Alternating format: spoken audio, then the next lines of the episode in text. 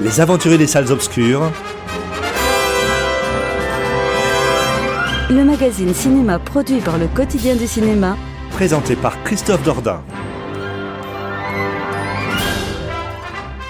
Bonjour à toutes et à tous. Merci de nous faire le grand plaisir de nous retrouver sur Radio Campus Lille afin de profiter de cette nouvelle édition de votre magazine consacré à l'actualité du cinéma. Nous sommes en direct depuis les studios Radio Campus Lille donc pour ce programme 60 minutes qui vous permettront d'avoir un panorama, j'espère somme toute assez complet des principaux films qui sont sortis ce mercredi dans les salles. Et pour mener cette mission à bien, je serai accompagné par Michael Vrignot, Amandine Le Tourmi et François Bourg dans le cadre d'un programme produit par le quotidien du cinéma.com. Alors, euh, de vous indiquer en ce qui concerne le sommaire qu'il sera question par exemple de Underwater avec Kirsten Stewart, ou bien encore de L'Adieu, ou bien encore d'un vrai bonhomme, voire même des enfants du temps. Et donc vous aurez comme ça euh, une espèce d'assemblage un peu hétéroclite au premier abord entre du blockbuster, du film d'animation et puis aussi du bon cinéma à la française. On aura l'occasion de vous le dire et de vous l'annoncer dès maintenant à propos de Un vrai bonhomme.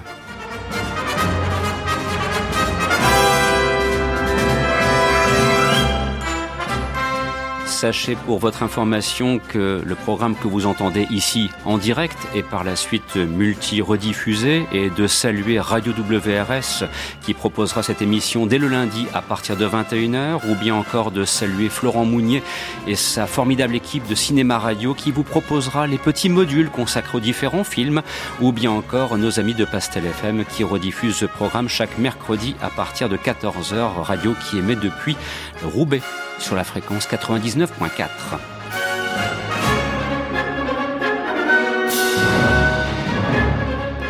Et de commencer cette émission avec un extrait de la bande originale du film Jerry Maguire avec Tom Cruise qu'on retrouvera en juillet prochain pour un nouvel opus consacré à Top Gun. Mais là, c'était l'époque où il était encore capable d'alterner entre des films aux dimensions plus modestes et de grosses machines. C'est ce que je vous laisse le soin de découvrir dès maintenant et de vous souhaiter de passer un excellent moment en notre compagnie.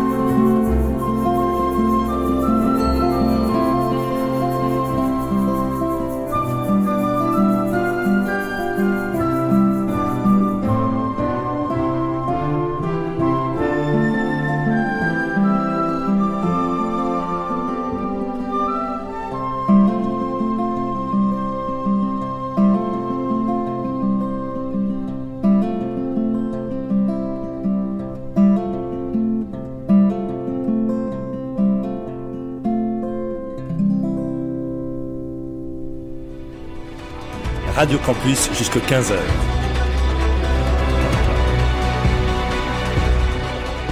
C'est les aventuriers des salles obscures.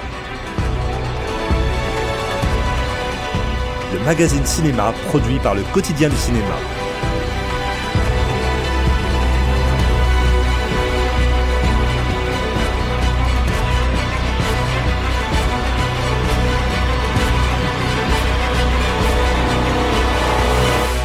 Avec Christophe Dordain.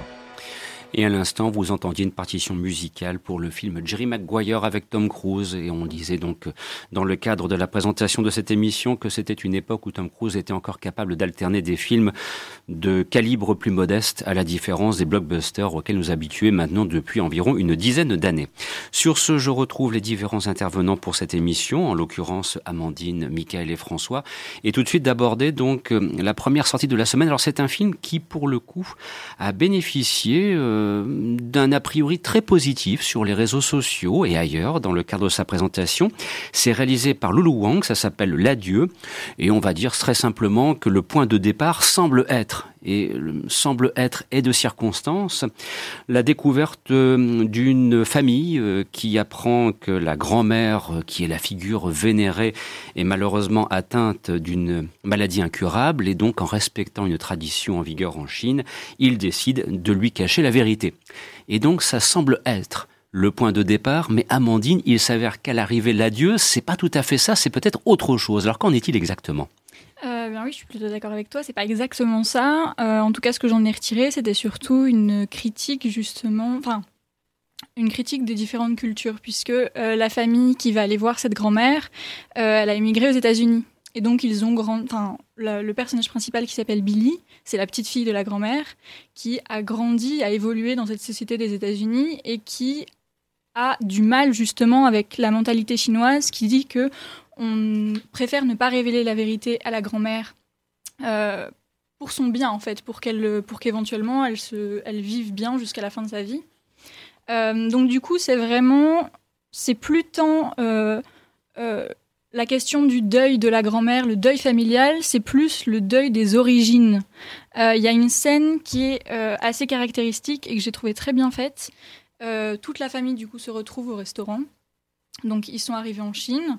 Ils se retrouvent au restaurant avec la grand-mère. Et on a deux pans de la famille. Il y a la famille, du coup, qui vient des États-Unis avec Billy, le personnage principal, qui qui disent que justement les États-Unis, il n'y a pas non plus que des, choses positives. Et au contraire, l'autre côté, la famille qui vit en Chine, qui euh, a l'impression que justement les États-Unis, c'est l'Eldorado, c'est génial, euh, on parle pas tant d'argent que ça, c'est vraiment le c'est vraiment l'endroit le, où il faut aller pour, euh, pour espérer vivre mieux. Et donc c'était assez intéressant cette opposition entre les deux pays. mais moi justement, je m'attendais plus à ce qu'on parle de la grand-mère en fait. Et c'est comme le pitch est vendu de cette façon-là, je me suis un peu retrouvée euh, un peu bête. En fait, je m'attendais à ce qu'il y ait vraiment un côté très émotion euh, euh, sur la famille.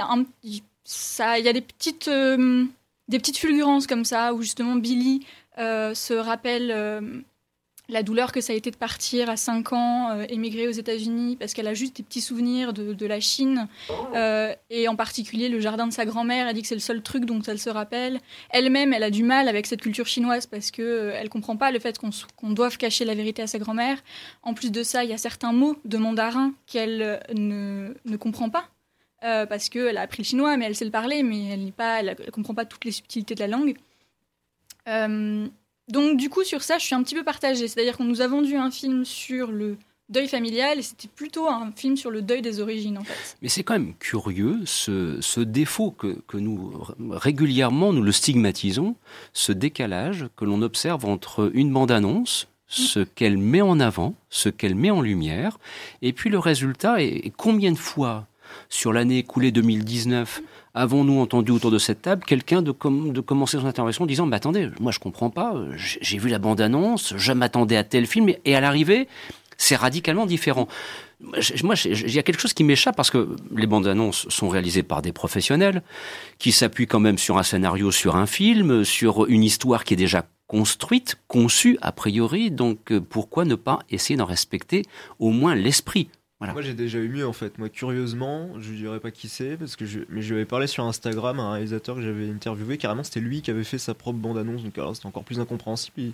sa bande annonce ça ressemblait pas à son film mais c'était pas de la faute de quelqu'un d'autre. C'est lui-même qui l'avait. Euh, et j'en ai parlé et il m'a dit que une fois sur cinq, c'est le, c'est le réalisateur lui-même qui, qui, fait sa bande-annonce en fait. Donc euh, mhm. c'est encore plus curieux pour le coup. François? C'est d'autant plus curieux ici que quand on regarde un peu les propos de la réalisatrice elle-même sur son propre film qu'elle a pu délivrer lors de différentes interviews ou lors, dans le dossier de presse notamment du film, elle, parle, elle dit que son film est sur les langages d'amour sur la, les, difficultés de communiquer quand on vient de différentes cultures. Donc ça, je, je retrouve dans les propos de la réalisatrice ce que Mandine euh, vient, de, vient de citer.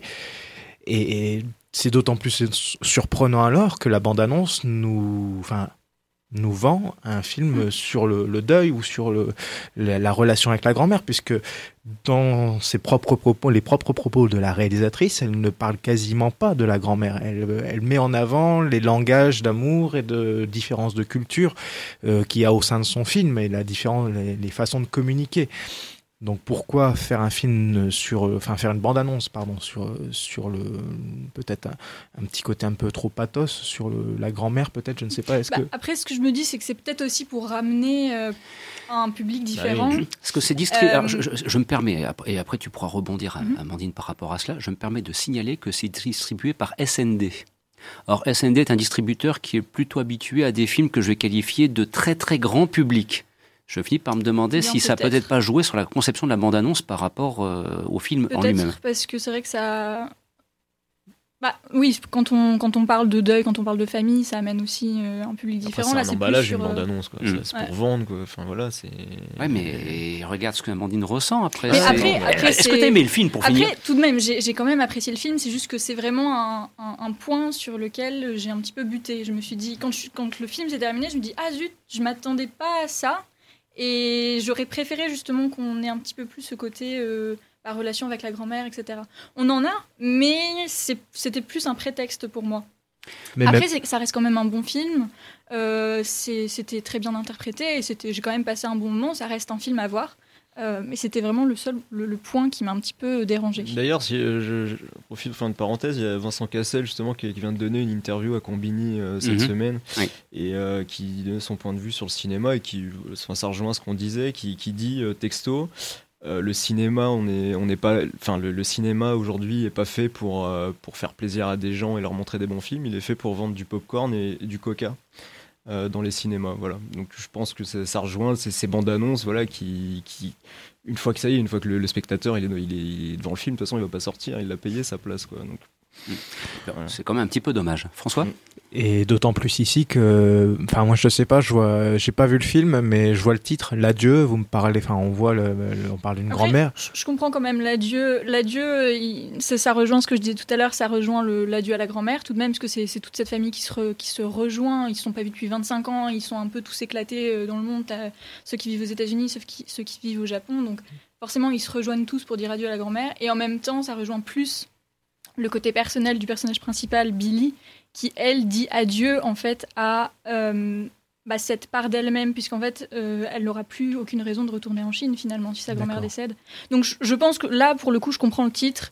Euh, c'était, c'était juste un petit peu dommage que dans la bande-annonce, on n'ait pas vu qu'il pouvait éventuellement y avoir cette réflexion sur... Film à recommander quand même. À recommander quand même, c'était quand même un bon moment de cinéma. Sans avoir vu la bande-annonce. Sans avoir vu la bande-annonce, effectivement. Dans quelques instants, nous plongerons mais dans quelques instants, juste après ceci. Harcèlement. Il faut que tu apprennes à vivre avec les hommes. Tu es sexy, mais t'es pénible. Humiliation. Allez mettre une robe plus courte. Scandale. Il faut que quelqu'un parle. Il faut que quelqu'un se révolte. Charlie Theron, Nicole Kidman, Margot Robbie brisent la loi du silence. Prête à entrer en guerre? Oh oui. Scandale. La vérité éclate le 22 janvier au cinéma. Et ce film sera bien sûr au sommaire de la prochaine édition des Aventures Salles Obscures qui sera programmée le samedi 25 janvier, 28 euh, janvier. Pardon. Voilà, c'est l'art du teasing à la radio en direct, bien évidemment, pour notre plus grand plaisir. Sur ce, Place à Underwater, réalisé par William Hubank, avec notamment dans le rôle principal Kristen Stewart. Alors, euh, bon, soyons clairs, le, scénario est d'une simplicité enfantine.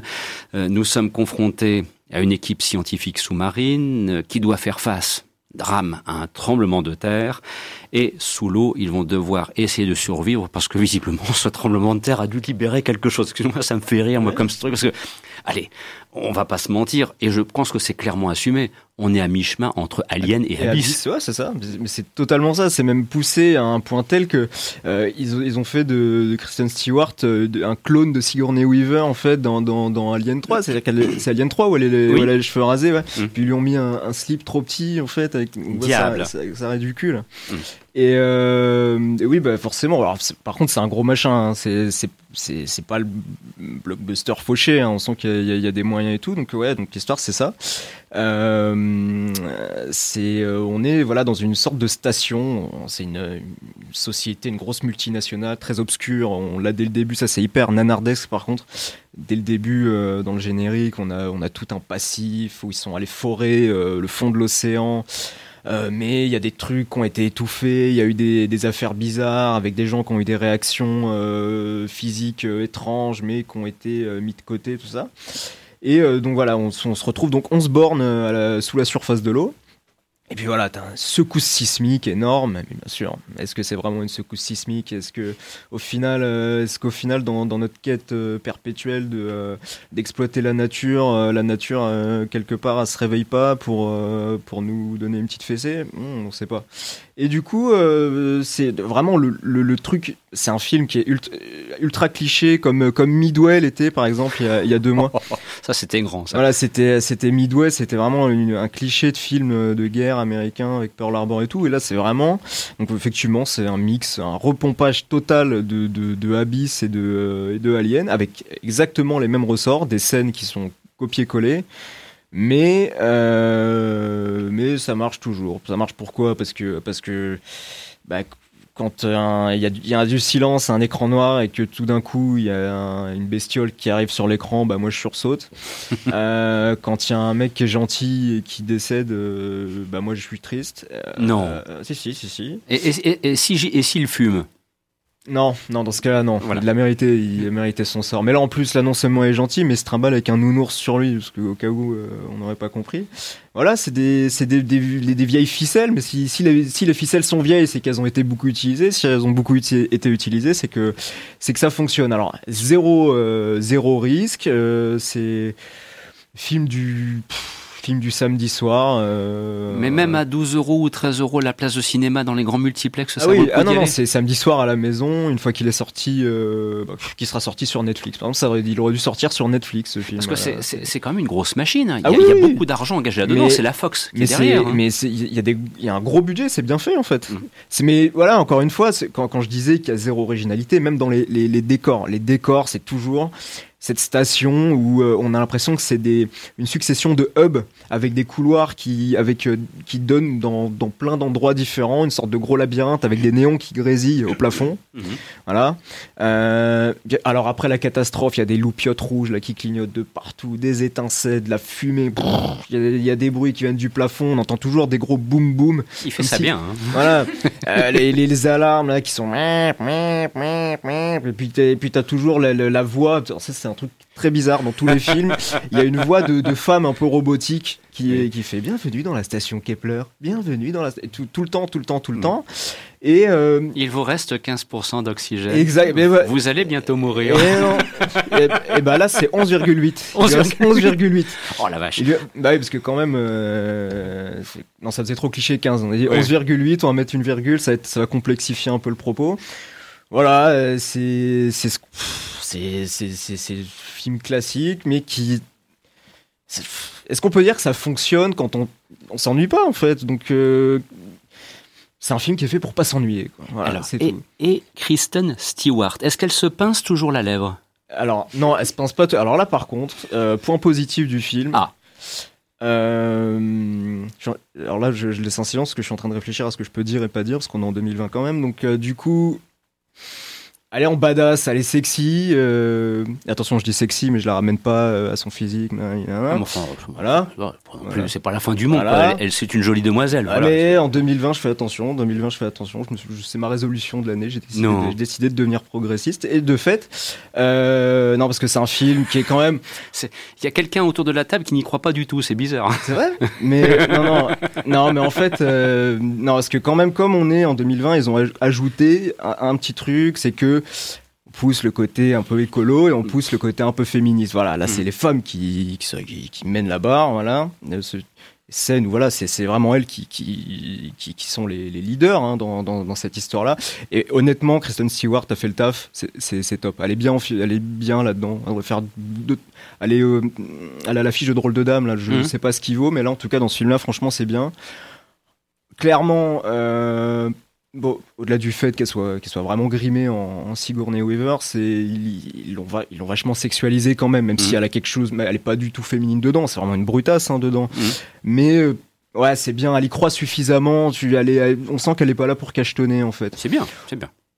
Au contraire, probablement, de, au contraire de, de, de, Vincent Cassel, un peu qui. J'allais alors lui, alors Vincent Cassel, que tu citais hmm. Vincent Cassel dans Combini, alors maintenant. Euh, bah lui, alors lui, clairement, je, sais, ouais, lui, il va vendre beaucoup de coca. Lui, il est, hmm. lui, il est là pour, euh, il, il, est venu. Alors déjà, on lui a donné un prénom à la con de, de, de français dans les films américains. Il s'appelle, ah. il s'appelle Lucien. Voilà. Ah, capitaine. Non, Lucien, c'est son nom de famille. Il s'appelle le capitaine Lucien. Ah bon, j'ai cru que ce serait Serge. non, non, non, là c'est. Ça, c'était Chicky Cario dans Fusion. Je te recommande Fusion.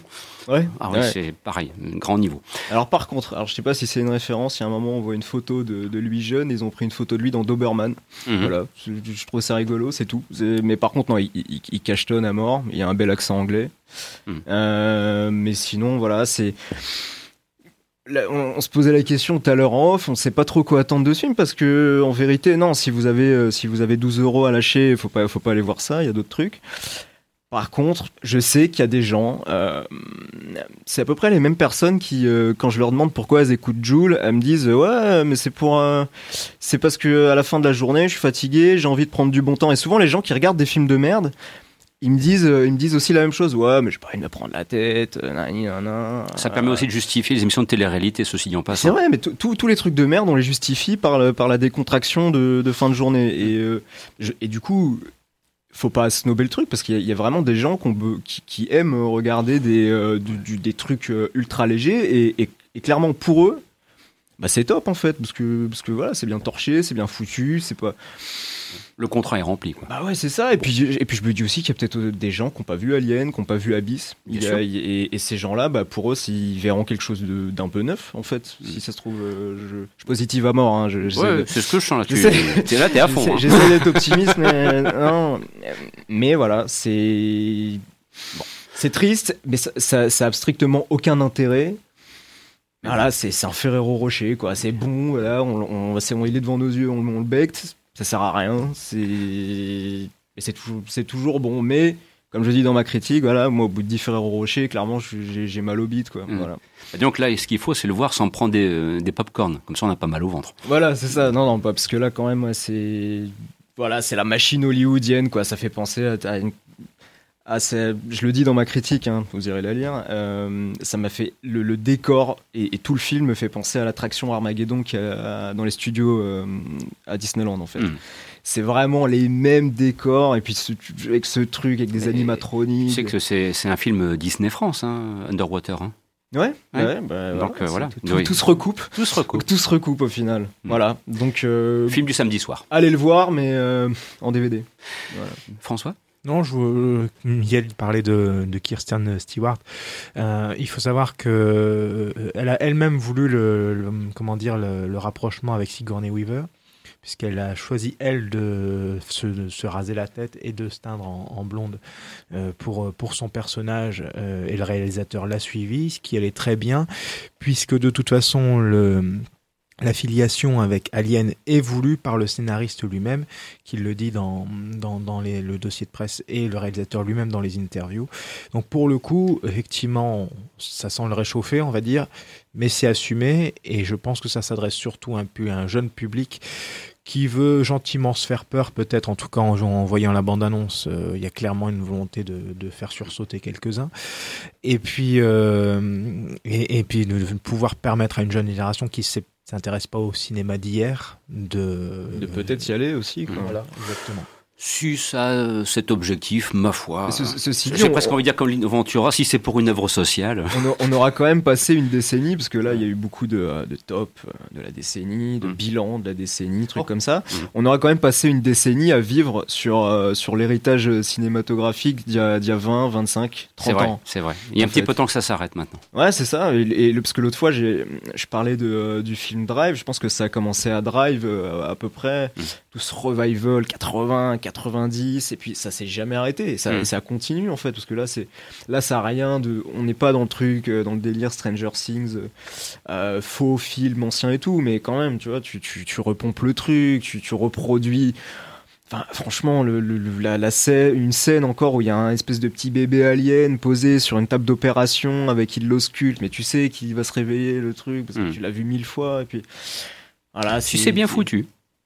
Ouais, mais c'est bien, fou ouais, c'est bien foutu, c'est bien fait. Euh, voilà.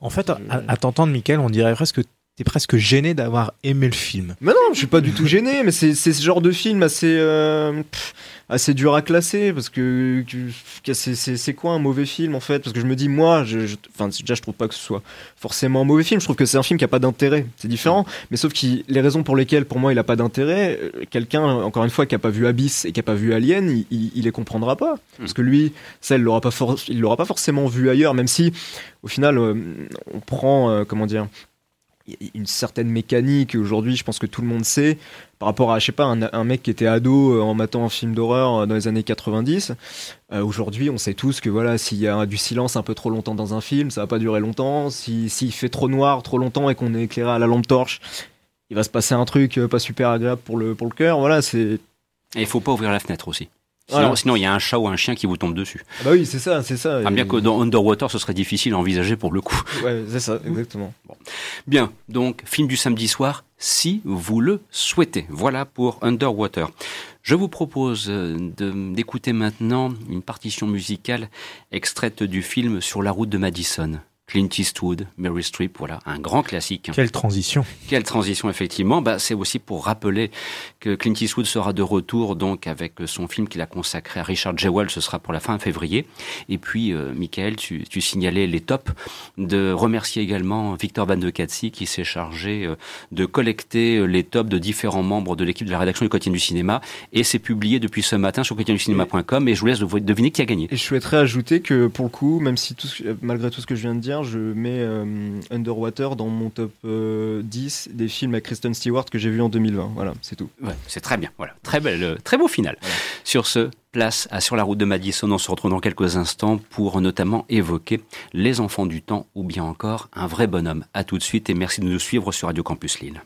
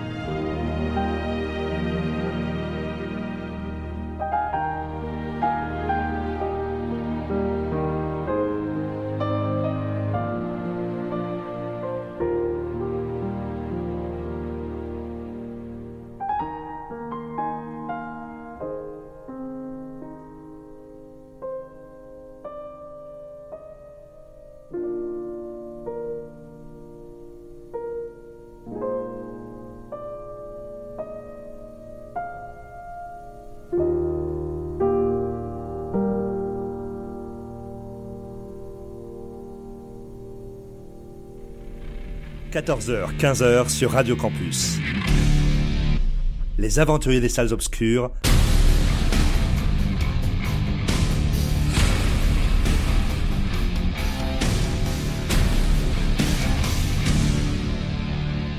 Avec Christophe Dordain. Deuxième partie de ce programme en ce samedi après-midi sur Radio Campus Lille avec les aventuriers salles obscures et de s'intéresser donc à un film d'animation euh, qui s'intitule donc Les enfants du temps et qui, alors pour ce qui est de présenter un petit peu et brièvement l'intrigue de départ, nous permet de découvrir donc un jeune lycéen qui a fui son île natale pour rejoindre la ville de Tokyo ville dans laquelle il se retrouve sans argent ni emploi, et donc il tente de survivre dans la jungle urbaine, et il va trouver un poste dans une revue dédiée aux phénomènes paranormaux. Et ça tombe bien, parce que des phénomènes paranormaux à tendance météorologique notamment, il va y être confronté. Et alors on se le disait hors antenne une fois de plus, double décalage, à la fois par une bande-annonce que Amandine a trouvée calamiteuse et un second décalage assez inattendu entre ce que l'on pense que l'on va avoir et ce qu'on découvre en fait parce que il y a un problème de traduction du titre. Alors là, je vous propose de commencer par ça, mais c'est quoi cette pagaille avant d'aborder le film en lui-même qui au demeurant est très bon, on vous le dit un petit peu à l'avance. Amandine, s'il te plaît. Euh, bien déjà, je vais commencer par la bande-annonce puisque euh, bah déjà, on va poser le cadre. Euh, le réalisateur avait son, précédent film s'appelle Your Name et ça parlait justement de la temporalité et euh, des retours dans le temps, etc. Et donc là, ce film qui s'appelle Les Enfants du Temps, je me suis forcément dit bon bah ça va ça va parler de, de voyage dans le temps, de d'ellipse, etc. Absolument pas. Ça parle de météo. Euh, donc déjà j'étais un petit peu perturbée et en plus la bande annonce nous fait croire justement que euh, ça parle de temporalité et pas de météo. Donc je comprends pas en fait. La bande annonce était bah effectivement comme tu dis je l'ai trouvé terrible. Ça m'a pas du tout donné envie de voir le film. Et au final, c'était une très belle surprise, donc je ne comprends pas. Alors François, donc ça, continue dans, la, dans, le côté un petit peu nébuleux pour vendre le film. Hein. Oui, alors d'autant plus que, que, le titre en anglais, euh, puisqu'on est, on est sur une œuvre japonaise, euh, donc le titre qui a été fait en anglais fait bien référence au temps, parce que c'est Weathering Children. Euh, pourquoi la traduction française euh, maintient une ambiguïté qu'on retrouve effectivement un mm. petit peu dans la bande-annonce. Alors pour expliquer un petit peu plus le pitch, donc notre jeune héros lycéen de 16 ans euh, fugue son île euh, et se retrouve à Tokyo, une ville de Tokyo qui est où il pleut tout le temps. Mm-hmm. Et les seuls moments dans, dans ce, dans ce Tokyo-là, pouvoir avoir un petit peu de soleil. Il y a une partie de la population qui pense que c'est dû au, enfin que la pluie en permanence euh, est due au dérèglement climatique. Et puisque nous sommes au Japon, il y a aussi une, des croyances euh, ancestrales qui disent que pour que le soleil revienne, il faut faire appel à des filles du soleil et que dans le, ciel est un monde, euh, est monde totalement céleste et, et, un petit peu comme l'au-delà en fait. Hein. et de, de ce monde-là euh, et vient, vient le soleil et c'est en priant ce monde et le soleil que euh, le soleil réapparaît. En fait, il faut solliciter les prêtresses du temps en quelque sorte. Hein, c'est ça, exactement. Et notre jeune lycéen se retrouve de par son travail dans la revue qui s'intéresse aux phénomènes paranormaux, se rencontre une jeune fille euh, qui s'avère être une fille du soleil. Et il se lie d'abord d'amitié avec, euh, avec cette fille et commencent leur euh, périple ensemble pour que cette jeune fille fasse réapparaître le soleil au fur et à mesure. Alors bien évidemment, il y a toute une, une péripétie, toute une aventure, mais je dirais presque même pas une, une aventure, parce qu'on a l'impression qu'ils vivent ensemble leur, leur vie, euh, une vie presque normale. Et c'est euh, pour moi le, le, grand, la grande réussite du film. Et ce qui différencie l'animation japonaise aussi des, des films d'animation américains ou européens, c'est que on n'est pas ici dans un film euh, où il y a de l'action, où où on voit des personnages qui vivent une grande aventure. On est plus dans le registre de la poésie et de l'intime aussi un petit peu. Et, de l'intime, avec des personnages qui sont très expressifs, comme très souvent dans l'animation japonaise. Euh, et pour moi, c'est un, des grands avantages euh, de l'animation japonaise et en particulier sur ce film, euh, puisque on peut dire que le pitch de départ n'est pas si fameux que ça finalement. Une jeune fille qui fait des prières pour faire apparaître le soleil dans un Tokyo qui est quasiment tout le temps sous la pluie.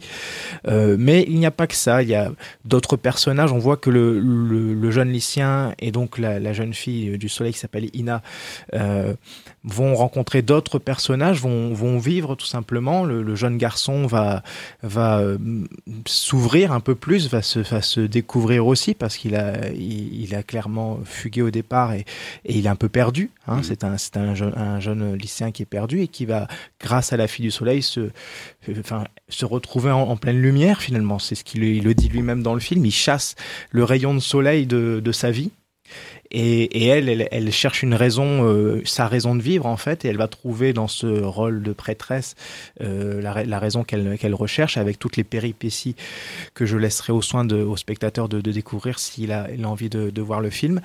Un film que vous pouvez découvrir dans la métropole lilloise en version originale sous-titrée, c'est à souligner, mmh.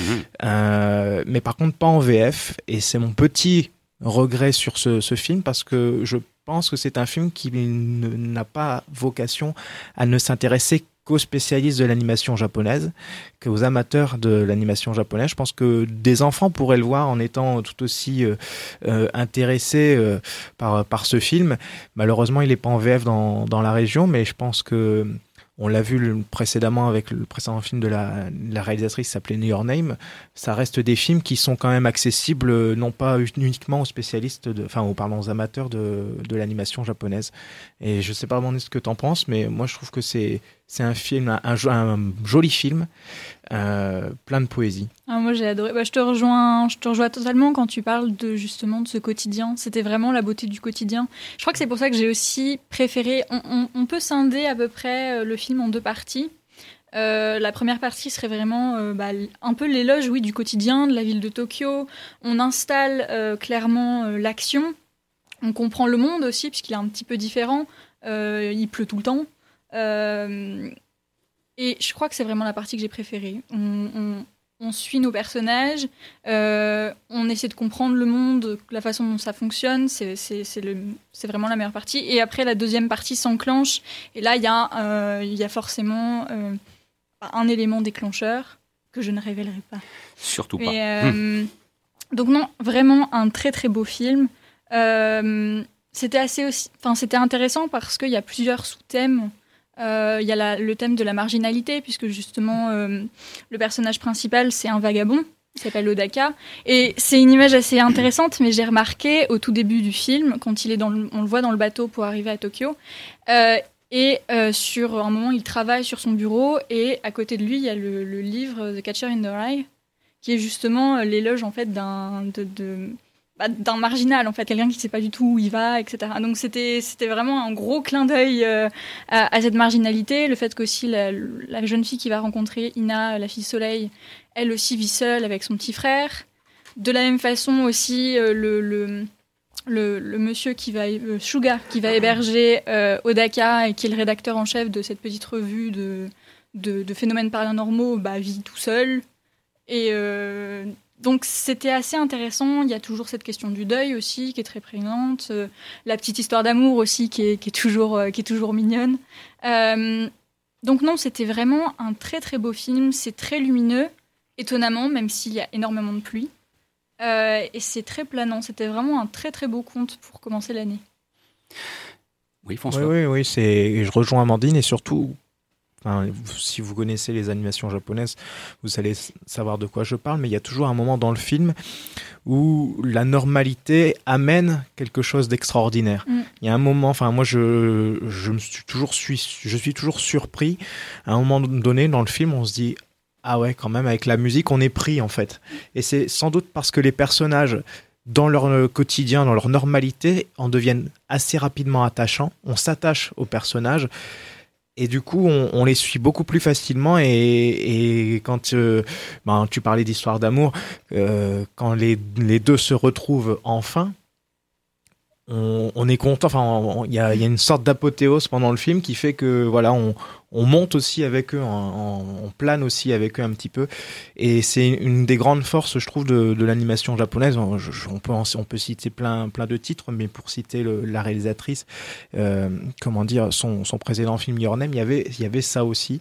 Et, je pense que c'est une des grandes différences, une des grandes qualités de l'animation japonaise par rapport à des, à des films d'animation américains où, qui se basent un petit peu trop sur l'humour et sur l'action. Mm. On l'a vu récemment avec euh, Les Incognitos, par exemple, qui est, non, sorti récemment. Vraiment très, très beau. Il y a aussi, ah oui, j'ai oublié de dire, il y a énormément de détails. Euh, dans la mise en scène, c'est assez incroyable. Je suis tombée sur un article justement qui revenait sur ça, sur le fait que euh, il y a énormément de, de, scènes du film où c'est le vrai Tokyo. C'est-à-dire que si on ah, reprend... Ils combinent, ils, une combinaison. Ils prennent, euh, ils prennent des éléments du vrai Tokyo qui est retranscrit... Enfin, c'est le Tokyo en dessin. Hmm, d'accord. Et c'est vraiment... Enfin, c'est ça permet vraiment l'identification. C'est vraiment très, très, très, Très bien fait, très beau. Eh bien, coup de cœur de la part des aventuriers, donc pour les enfants du temps que vous pouvez voir, et ça demande un petit peu d'effort, en version originale, sous-titrée français, mais visiblement, ça vaut largement le déplacement pour un film dont c'est vrai, la distribution, somme toute, est assez réduite quant au parc de salles qui a été sollicité par le distributeur Backfilm pour cette sortie en France. Alors sur ce, chers amis, je vous demande de vous accrocher parce que là, ce que je vais vous proposer, comme dirait quelqu'un, c'est du brutal. Bad Boys for Life, le duo le plus explosif de Miami, est de retour. Regardez-moi ce foutoir, c'est un carnage. J'étais pas tout seul. Vous avez descendu personne. Oui, c'est vrai, j'en ai descendu quelques-uns. Will Smith, Martin Lawrence, Bad Boys for Life, le film événement, le 22 janvier au cinéma.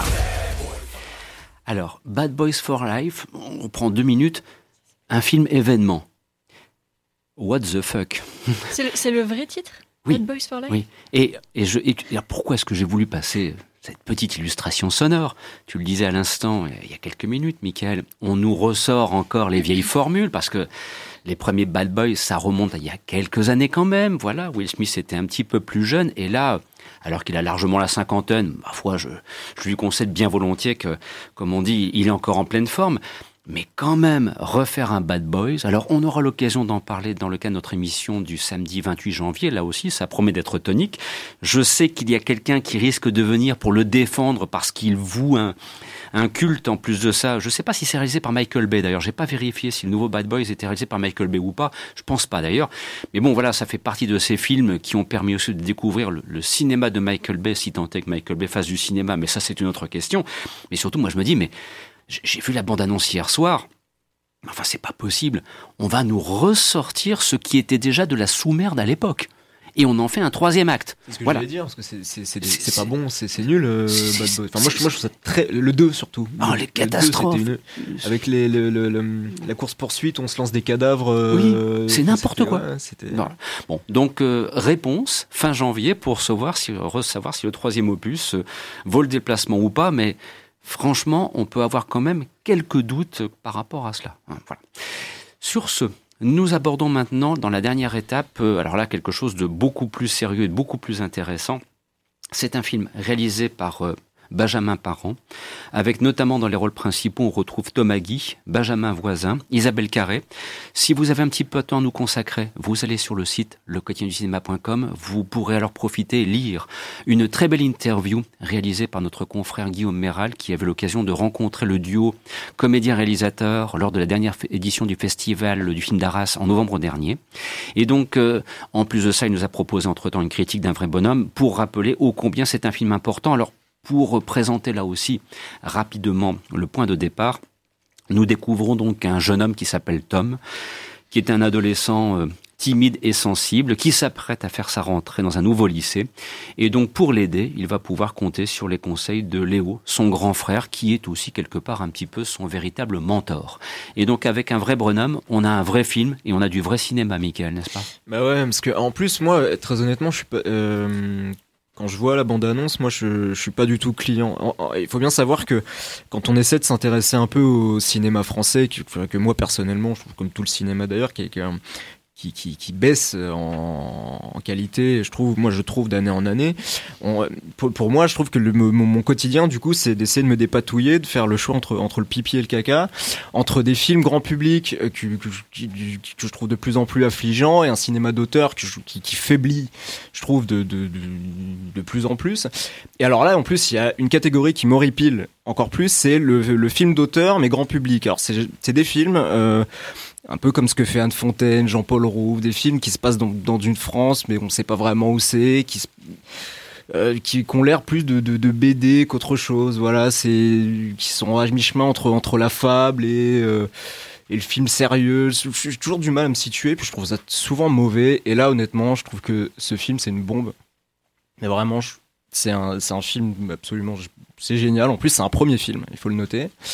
Euh, ce c'est compliqué en fait d'en parler sans le spoiler, mais je crois honnêtement on va le faire parce que c'est même pas du spoil hein, parce que en vérité c'est un des rares une nouveauté c'est le twist inaugural quoi. C'est le, commence par un retournement c'est à dire qu'en fait Bon, si vraiment vous tenez pas du tout à le savoir, mais enfin de toute façon si vous allez voir le film au bout de trois minutes vous le saurez, euh, c'est que le, personnage du le frère de, de, Tom est décédé. Et euh, Tom lui parle en fait. Ça fait deux ans, il est, inconsolable, mais euh, comme toute sa famille d'ailleurs, ils essaient quand même de. Ils sont pas effondrés, mais ils, ont du mal quand même, quoi.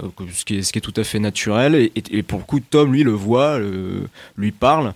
Et, euh, et, Léo, qui est son grand frère, va l'aider justement dans, son nouveau lycée à s'affirmer, euh, à passer au-delà de, des preuves qui sont, voilà, que Il est, pas très musclé, euh, il est dans, un, lycée de banlieue, province, c'est pareil, on sait pas. Euh, où voilà, où c'est la loi du plus fort, avec euh, les, gros caïds qui sont tout musclés, euh, qui sont, très forts en basket, alors que lui il est nul, qui est même pas sportif, qui peut pas courir 50 mètres sans avoir un point de côté. Et voilà, donc il, il va l'aider à passer au-dessus de ça, sauf que voilà, le problème c'est que très vite, ça devient toxique parce que parce que forcément cette quête est perdue de la masculinité. Au bout d'un moment ça devient ça devient très vite étouffant. Et euh, les petites victoires peu à peu à font plus le poids comparé voilà c'est ce, ce, ce, garçon il a il a un vrai problème. Il a il a un, il a un deuil qui le deuil se fait pas euh, pour lui comme pour ses parents. Et voilà c'est c'est à partir de ce moment là que euh, tu, vois là que le film trouve son essence. C'est ce que je reprochais tout à l'heure, euh, ce, ce, ce, côté, voilà, ce côté film BD. Moi, c'est curieux parce que euh, c'est des, des, détails tout bêtes. J'ai vu la vie scolaire la veille d'aller de, de, le voir. Moi, un lycée où il n'y a pas de, de, des gamins avec des t-shirts Adidas ou euh, des maillots du Barça, moi tout de suite, ça me, pour moi, ça fait faux en fait, et, et, et ça fait BD. Et au final, Là, je trouve que ça a son sens parce que mine de rien, ça reste quand même une fable. Pour moi, c'est un, on dirait un, roman, euh, on dirait ces romans 15-20 ans d'apprentissage là. Ça me fait beaucoup penser à ça. Et du coup, je trouve ça intéressant parce que du coup, ça m'a, ça m'a emmené dans, un autre univers en fait. Là, je suis plus, on n'est pas dans un, dans un drame social euh, hyper naturaliste et tout. On est vraiment dans, dans une sorte de, de fable en fait. Et, euh, et pour moi, ça fonctionne à plein régime. Alors, les acteurs, ils sont au top du top. Alors le Benjamin Voisin, lui, je sais pas, je sais pas quelle va être la suite de sa carrière, mais il est au top. Thomas Guy, il est au top du top. Il est émouvant, mais comme jamais. Ils sont tout, tout, tout est léger, c'est intelligent, mais c'est pas non plus le truc hyper intello. C'est la, la, subtilité, elle est pas, elle est pas compliquée à saisir. Hein, faut, faut être honnête. Franchement, top du top quoi. Qu'est-ce que tu qu'est-ce que tu veux demander de plus? C'est c'est un film d'une intelligence et d'une justesse euh, totale euh, qui sait être drôle aussi. Moi quand il a un pote un peu geek qui, qui, a, qui, a, qui a une petite cicatrice aussi mais qui, l'appelle Pocahontas parce qu'il a les cheveux longs et il se fait toujours une tresse. Et à un moment donné il lui dit euh, bah viens on va il veut lui raconter il veut lui dire un secret. Il lui dit viens je vais t'emmener dans un endroit où il y a jamais personne. Et il l'emmène au CDI en fait du lycée. Voilà. C'est c'est distillé et d'ailleurs je, l'ai vu tout à l'heure parce qu'on en parlait avec François. J'avoue que j'avais pas été voir la fiche Wikipédia de Benjamin Parent. Il a coécrit euh, Mon Inconnu qui pour moi était le film le plus drôle que j'ai vu en 2019. Mm. Et je pense que le mec, il faut le suivre parce que vraiment, c'est top ce qu'il fait. Alors, dans, dans l'interview qu'on peut lire sur le quotidien du cinéma et avant d'entendre François au, sujet du film Un vrai bonhomme, euh, parmi les questions posées donc par Guillaume euh, au réalisateur, il, a aussi euh, développé le thème qu'on pourrait faire un rapprochement avec le film Quelques minutes après minuit de Juan Antonio Bayona. Est-ce que c'est quelque chose qui... Moi, je sais pas, je l'ai pas vu. Ah d'accord, c'était pour savoir si ça te semblait pertinent ou pas. Alors François, qu'as-tu pensé de Un vrai bonhomme? Tu rejoins euh, Michael dans un propos qui est presque dithyrambique Oui, alors je dois vous avouer que, avant d'aller voir le film, j'avais, j'étais pas très motivé. Une appréhension. une petite appréhension parce que je, je voyais bien que le film c'était d'après le titre. Euh, que ça allait être l'évolution d'un jeune homme, puis le, comme tu le dis dans le, dans le synopsis, euh, puisqu'on se base à la limite que là-dessus. Moi, j'aime pas voir les bandes annonces avant pour toutes les raisons qu'on a évoquées avant, mais à lire le synopsis et par l'évocation du titre, je me disais que le grand frère va euh, aider son son petit frère à, à, grandir entre guillemets et, j'ai été moi-même finalement agréablement surpris par le twist d'introduction où effectivement au bout de cinq minutes on, comprend enfin on, comprend euh, que, le, grand frère euh, est mort et en fait, on, effectivement, ce, donc le, jeune Tom euh, voit son frère en permanence à côté de lui. Et euh, c'est le sixième sens inversé, quoi, pour prendre le, film de Shyamalan. Oui, ou alors on, peut on peut aussi évoquer, puisque c'est évoqué dans le, dans le titre, euh, dans le film, pardon, Fight Club. Mmh, c'est vrai. Euh, voilà. alors, j'arrête là la comparaison. Hein, faut pas, voilà. on parle d'un principe et non pas du scénario. Voilà, exactement. donc, il le voit en permanence et il il veut faire comme son frère. En fait, c'est le, le personnage de Léo qui incite son frère à être comme lui, alors que à la base, les deux personnages, les deux frères sont complètement différents. Euh, donc le, frère de Léo lui dit, ben voilà, il faut pas aller voir les cassos, euh, il faut aller voir les, gars populaires du lycée parce que lui c'était un gars populaire. Et donc euh, pour que pour le bien de son frère, il faut qu'il se mette avec les gars populaires et pas avec les cassos du lycée. D'ailleurs un lycée où Michael le, disait, on retrouve effectivement tous les stéréotypes.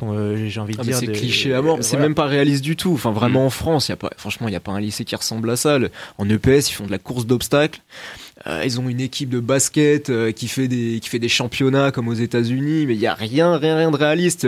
la petite bande de Kaïd, ils sont trois, il y a un leader, deux Mongols. C'est c'est toujours enfin. non mais vraiment, ça ressemble vraiment à une BD. C'est la France de Titeuf quoi. Mmh. Mais pour le coup, ça sert le propos du film je trouve. Ouais, non, c'est vrai. Parce que justement, ça, ça met en, ça met en avant les deux personnages. Et j'insiste bien sur les deux personnages parce que moi je suis sorti du film, j'étais incapable de dire si des deux acteurs principaux, il y en avait un qui était moins bon que l'autre, il y en avait un qui avait plus l'affiche, plus le, devant que l'autre. Tout le monde retient euh, le, grand frère. Euh, c'est dommage parce que je trouve que vraiment que, Thomas Guy, euh, je, trouve excellent en fait. Oui, oui Thomas Guy est, est excellent parce qu'il est, il est, c'est un, c'est un jeune homme qui, qui est clairement, enfin le personnage en tout cas perturbé, euh, qui, qui est renfermé sur lui-même euh, et, et, il est euh, il fait preuve, enfin, c'est un peu le souffre, souffre-douleur du lycée au début. En tout cas, il arrive clairement dans un en cours d'année dans un nouveau lycée, perturbé parce qu'il sait pas du tout comment ça va se passer, parce qu'il sait pas s'imposer sur les gens, et puis et puis il parle tout seul, quoi. Hein, euh, puisque pour les, pour les uns et pour les autres, euh, si vous le voyez à côté de vous, il parle tout seul quand il parle avec son, avec son frère.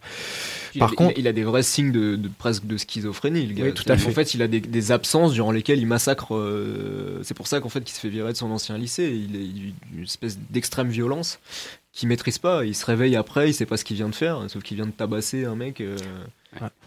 Chaque, c'est sa façon entre guillemets de traverser le deuil. Mmh. et il faut. Alors, il y a ce personnage-là, évidemment, qui est euh, finalement assez complexe, assez, oui, assez complexe. Et à côté, vous avez donc le personnage joué par euh, Benjamin Voisin, qui lui est euh, le mec cool, le mec qui doit, qui doit être, enfin le, mec qui transpire l'assurance, mais qui n'est pas là, qui est là sans être là en fait. Mm-hmm.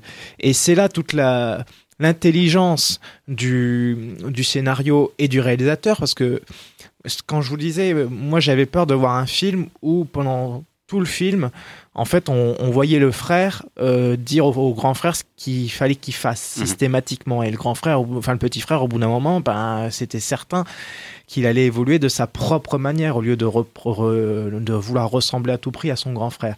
C'est ce qui se passe ici. Mais le fait que le, grand frère n'est pas là alors qu'il est là pour son petit frère donne une, liberté au personnage de Benjamin Voisin qui euh, sert son propre rôle et euh, pour le coup il est, vraiment il est vraiment bon dans, ce rôle là moi je, le vois euh, il y a notamment une scène où euh, le, comment dire le, le, petit frère Tom doit euh, gagner une course pour emmener sa copine ou en tout cas la, fille qu'il veut avec qui il veut sortir il veut l'emmener au lycée il n'est pas passé un pari il a dit si je gagne la, la course euh, tu, tu, sors tu sors au ciné avec moi.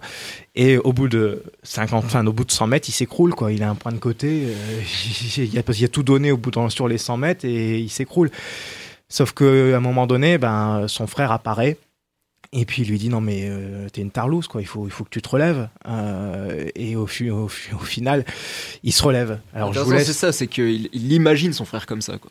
C'est c'est pas c'est pas le fantôme de son frère qui, qui vient le hanter, c'est lui mmh. qui imagine son frère comme ça. Je pense que le gars il a totalement euh, euh, idéaliser entre guillemets le, le, côté viril de son frère et probablement que son frère dans la vraie vie il, il, aurait même pas réagi comme ça s'il s'il avait été là. Mais lui il le voit comme ça comme l'exemple de réussite le sportif le euh, voilà il est, il est, il plus grand il est plus tout et, et du coup il en a il se l'est imaginé comme ça quoi. C'est encore plus intéressant quoi que si on avait eu par exemple le, un gars euh, bêtement hanté par le fantôme de son grand frère quoi Bien. Eh ben, c'est encore un deuxième coup de cœur, si je comprends bien, alors, après, après Les Enfants du Temps.